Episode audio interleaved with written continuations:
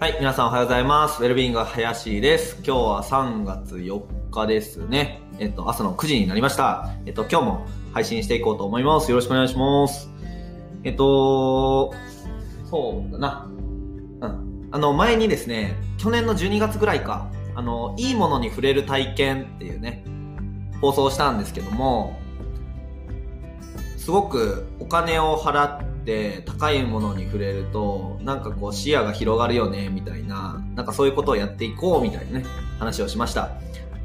その時話したのは確かえっ、とまあ僕そんなにお金持ってないのでなかなかそういう高いものを買うみたいなことはねあの全然しないんですけどパーカーをねあのオルヤーズさんのいい感じのねパーカーがあってそれを買ってみた話とあとはちょうど結婚記念日と誕生日がめちゃくちゃいろいろ重なっていって、クリスマスとかね、あの、奥さんと一緒に三宮神戸神戸の、兵庫県の神戸のめちゃくちゃいいお寿司に行った話をしたんですよね。あ、行った話というかこれから行きますみたいな話。そう。で、その結果をね、あの、ちょっとどこかで話しますみたいな、あの、言ってたので、それを今日は話そうと思います。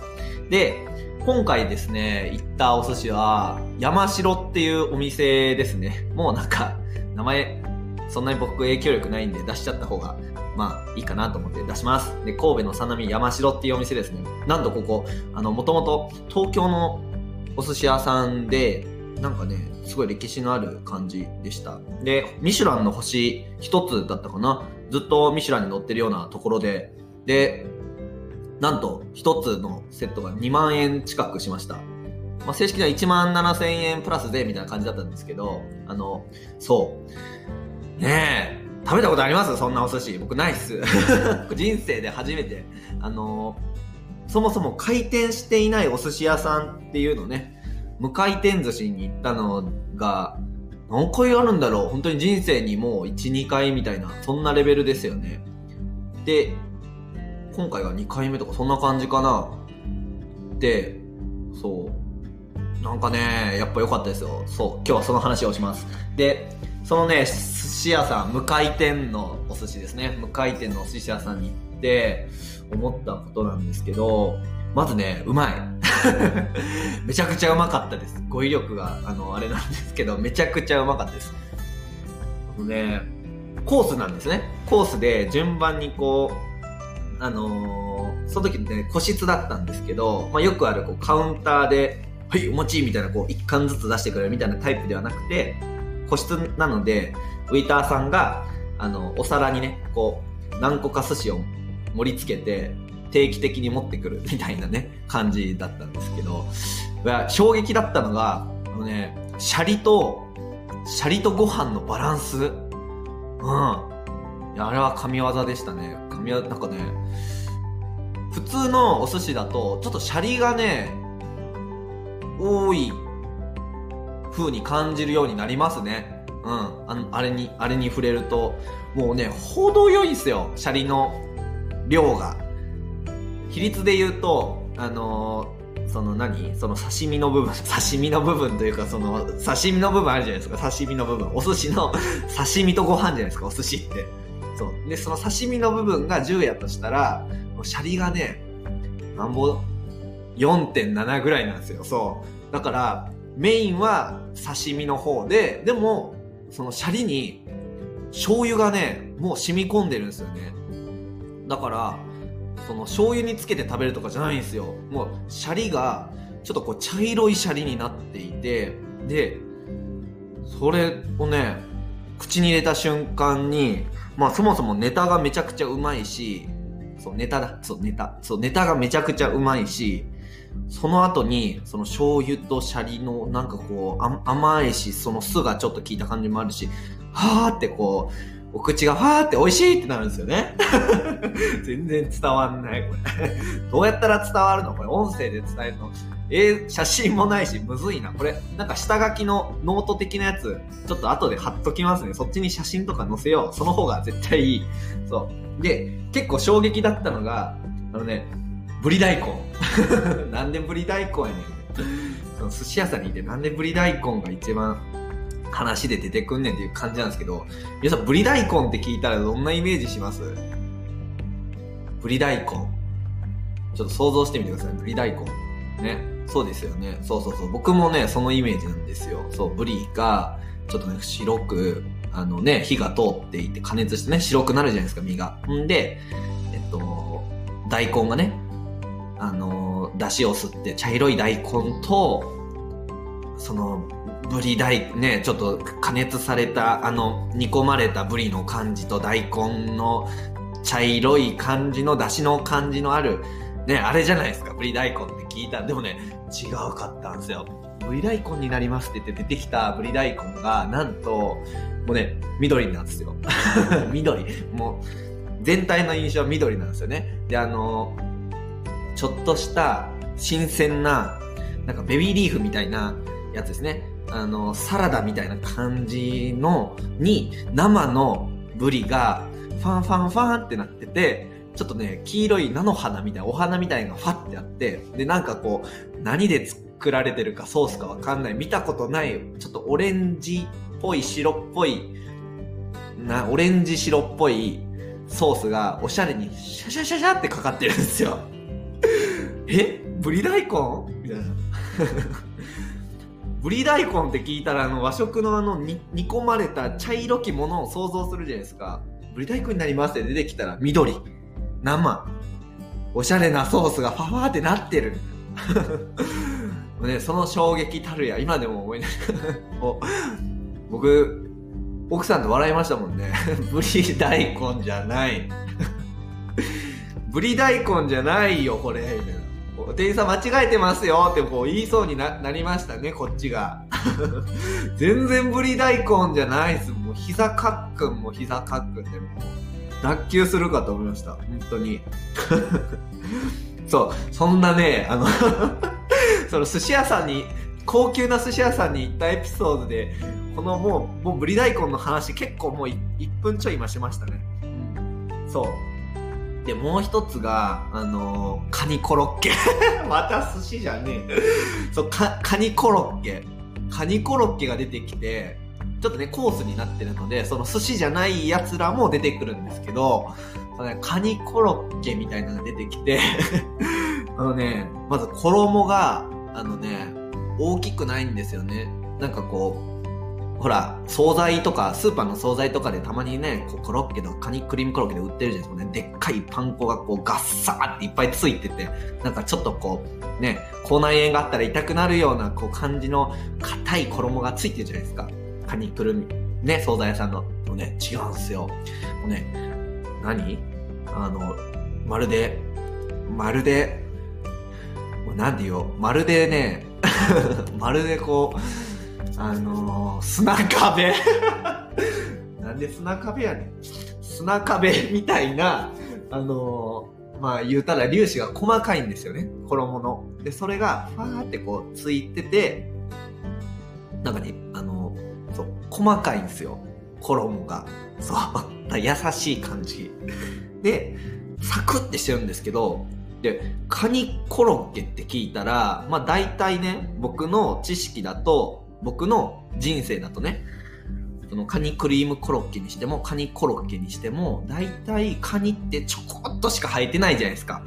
カニコロッケって言ってるけど、ほとんどは、もう、ね、98%ぐらいは、じゃがいもやら何かしらの、何かしらでこう構成されていて、そこにカニ的なものが、ちょちょちょちょちょって入っとったら、はい、カニコロッケですって言ってるじゃないですか。大体のやつは。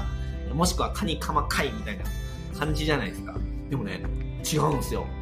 さすが、さすが高級寿司店のカニコロッケは違う。あのね、食べるじゃないですか。もう僕はね、大体カニコロッケ、まあ言うても、そのね、大体ほとんどはカニ以外のもので構成されてるんやろって思いながら どんな客なんその疑い方が半端ない ほとんどはカニじゃないんやろって思いながら食べたんですね。違うんですよ。100%カニ。これはもう、カニやみたいな。カニなんですよ。もう、カニ。中身がもうフルでカニ。もうオールカニ。カニしかいない。そこには。でもそのカニの身を衣で揚げたんじゃなくてななんですかカニを剥くじゃないですか。カニをねあの殻をめくって中身を身を出してそれをもうもう全部細かくファーってほぐしてほぐしてもう一回集めて衣につけて揚げたみたいな感じなんですよね。だから細かいカニたちがもう食べて食べてって言って口の中でもカニカニカニみたいな。そんなカニコロッケやったんですよ。こんなカニのカニの純度が100%のカニコロッケは僕初めてでしたね。うん。もうそれがねもうすごくいや、よかったですね。あとね、ビール。全然寿司、寿司の話全然せえへんな。そう、ビールがね、めちゃくちゃうまかったですよ。僕、あの、もう去年、去年の夏ぐらいからね、もうお酒全然飲まなくなったんですけど、もう久しぶりにもうこういう席やからちょっとビール飲もうかと思って、ビールね、頼んでみたらね、なんかね、あのー、なんて言ったらいいんですかね、めっちゃうまいまた語彙力がないですね。なんかね、ブランド名も 全部忘れたんですけど。もう何せ、なんかすごくこう、海外の、海外の有名な、その、樽、海外の有名な樽で、そこでしか作られていないクラフトビールで、で、特別な人が監修したみたいな。海外のそこでしか作られていない樽をその有名な人が監修したっていうあのねすごいビールを飲んだんですけどすごいうまかったんですよね。あのビールってあの1杯目が一番うまいじゃないですか大体ね。でなんかもうそれ以降はなんかもう惰性でビール飲むじゃないですかみんな。もう大体みんなそうですよね。2杯目以降はもう惰性で飲んでるじゃないですか。ビールとりあえず飲んどこうみたいな感じじゃないですか。1杯目だけですよ、あんなうまいのは。そう。でも、このビールはね、もう2杯目も3杯目も4杯目もずっと美味しいんですよね。で、またこう、グラスがね、ちょうどいい、その、ジョッキとかじゃなくて、もう、なんだろう、手のひらサイズというか、あのーまあ、旅行に持っていくシャンプー入れぐらいのサイズなんですよ。例え。そう。それぐらいのサイズなんで、もう何回も飲んでる感じがすごくて、そう、そういうビールがね、良かったですね。うん。まあ、つまりビールめっちゃうまいのと、ブリ大根の衝撃と、カニコロッケの純度差。で、寿司に関して言ったらもうね、それはすごかった、うまかったですよ。もうシャリもすごかったし、なんか、これ何を食べてるんだろうっていうようなネタがいっぱい出てきましたね。あの、あの、リンク、ちょっと、ノートとかに写真つけて、後で載せとくので、うん、見とってください。はい。で、もしね、あの、実際僕の知り合いの方は、あの、写真送ってくれとかって言ったら、写真見せるんで、あの、言ってください。はい。で、えっと、まあ、そんな感じの寿司屋だったんですけども、10, 10分も経っちゃった。で、で、これね、あのー、まあ、約2万円したんですよ。そう。で、僕、その、前の放送でもね、言ってたのは、いいものに触れると、なんかそこには一体何が価値として、ね、お金を払うっていうことはそれだけの対価があるっていうことじゃないですか。だからその対価を一体何を提供しているのかなっていうのをちょっと考えたいなっていうのが、まあ一つ僕味わいたくてそこを行ったんですよね。で、実際のその食べ物だけを見ると、もちろんね、もう2万円って言ったらもう普通に回転寿司行っても2000円も食べないじゃないですか。1皿100円で10皿食べたらもう1000円で結構お腹いっぱいになったりね、するので、もうだから20回分 ?20 スシローなんですよ20スシローなんですよね。今回行ったお寿司屋さんは。で、いや、その、寿司のうまさで言うと、じゃあ20倍？スシローの20倍のうまさがあるかどうかで言うと、そんなことはないなって思ったんですよ。そう。じゃあ何がその2万円の価値なのかっていうとやっぱりその味とかそのネタとかじゃなくて、ね、もちろんその特別なねスシローでは絶対に食べられないあのネタをそこでは提供しているのでそれの価値ももちろんあると思いますしあとはその空間あの、ね、三宮山城寿司とかで調べていただいたらこう出てくると思うですけど、なんかね、全体がこう真っ黒。もう壁とかも黒くて、で、カウンターがファーってこう、なんだろう、茶色、茶色い木なんだけど、黄金のような感じで、えっと、間接照明がファーって当たってて、こう、薄暗いけど、そのカウンターファって光ってるみたいなのが全然伝わってる気しないです。多分伝わってないですよね。そう、伝わってないなって思いました、僕も。とにかくね、あの、ファーってなってるんですよ。そう。で、その入った時の感じが、もう、あ、なるほど。ここは特別な空間なんやなっていう、このね、スシローのね、あのもう入ったらもうファミリーがブワーってこう待っててね。で、ペッパーくんがこう、座席を選んでくださいみたいなね。受付番号何番みたいな感じじゃないんですよ。そう、ペッパーくんなんかおらへんし、もうね、今入った瞬間に、あ、なるほど。それだけの価値がある空間なんだなっていうのが、こう分かるね、感じですね。で、そのカウンターの向こうに、ちょっとこわもてのね、こわもての、あのー、大将がいるんですね。で、こう、割烹着を、白い割烹着を着て、まあ、板前さんみたいなのを想像していただいた時のね、あの白い割烹着を着て、で、ちょっとこう10センチぐらいの帽子をね、こうファッとこう被っていてですね。で、坊主なんですよね。あれなんで坊主なんですかね？あれ、髪の毛入るからなのかな？その徹底ぶりがすごい。ちょっとね、こうがっしりしてるんですよね。うん。僕柔道やってたんで、多分あれは90キロ級か100キロ級ぐらいの選手ですよね。柔道やってるとしたら。そう。で、そこの全ての圧力が寿司。寿司。全身そういうね、お店でしたね。で、大将が一人いたのかな。で、店員さんがいて、ね。だからその空間に対してお金を払っているなっていう感じはすごくしましたね。で、個室に案内されて、個室もまた、ね、真っ黒な部屋で、で、もう良さげな絵画というか風景画がね、そっとね、添えられてあるんですよ。そう。なんかね、良かったですね。あのーなんか女性を連れて行ってエスコートするにはもう本当にいいような空間。あこういうのなんだなってこうスシローのペッパーくんにこうデートで行くんじゃなくてやっぱそういうのになるほどってこうね思わされましたね。うん。そうなんですよ。だからその空間とかまあそのところうん。空間だな。空間雰囲気にお金を払っているんだなっていうのはね、勉強になりましたね。うん。ただ一方で、あのね、なんかこう、もったいないなって思った点もあったんですよ。これもせっかくだからこれ言っておくと、あのね、一つは、あのー、ね僕もともとそういう純粋に楽しもうみたいなちょっと勉強にしようみたいな気持ちで行っちゃったので、あの、ここで働かれてる方とかもどんなその意識で働かれてるのがついついね気になっちゃったのでまあ多分バイトさんなのかな？接客されてるのは。で僕ネタとかねすごいこう気になるのでこれ何を？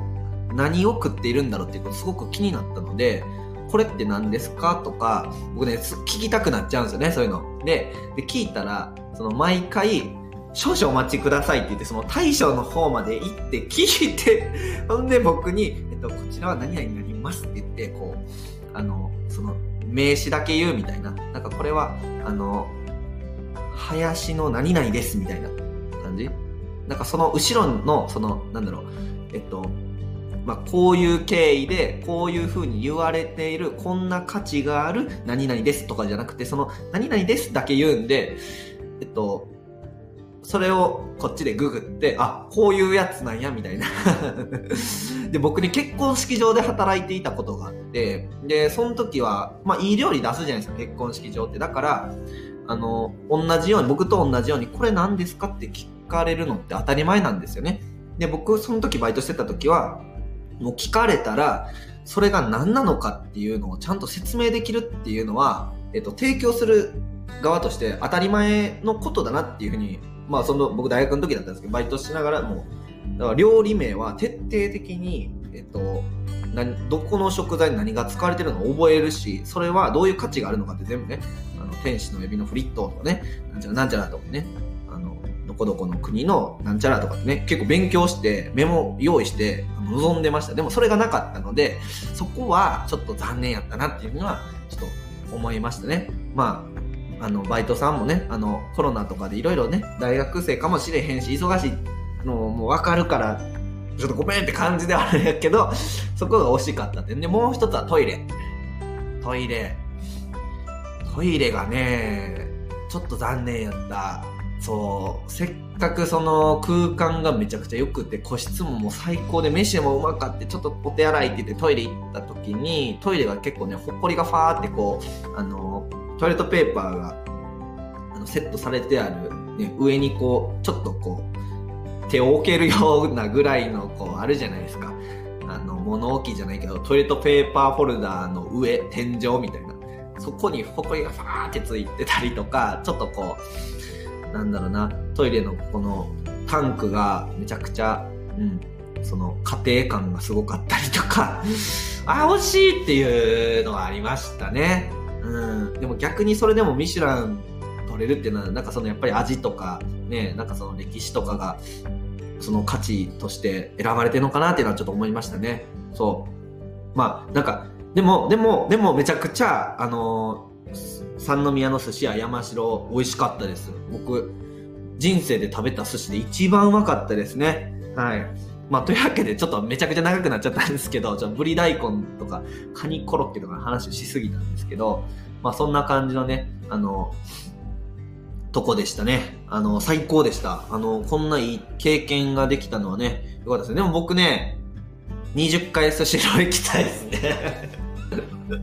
こんなに言うといて、そう僕はやっぱり20回スシロー行けた方が、あの、じゃいい、いい、いいかもしれないですね。あの、その一発でその、もう、もう経験できたからもう、もういいかなっていう。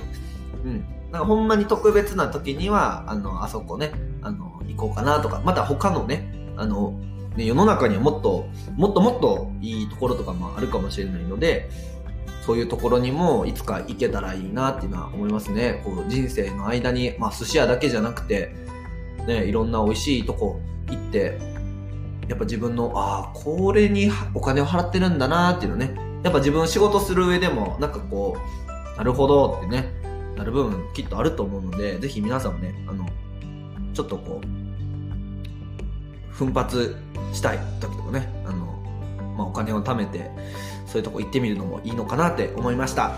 じゃあ、またねバイバーイ。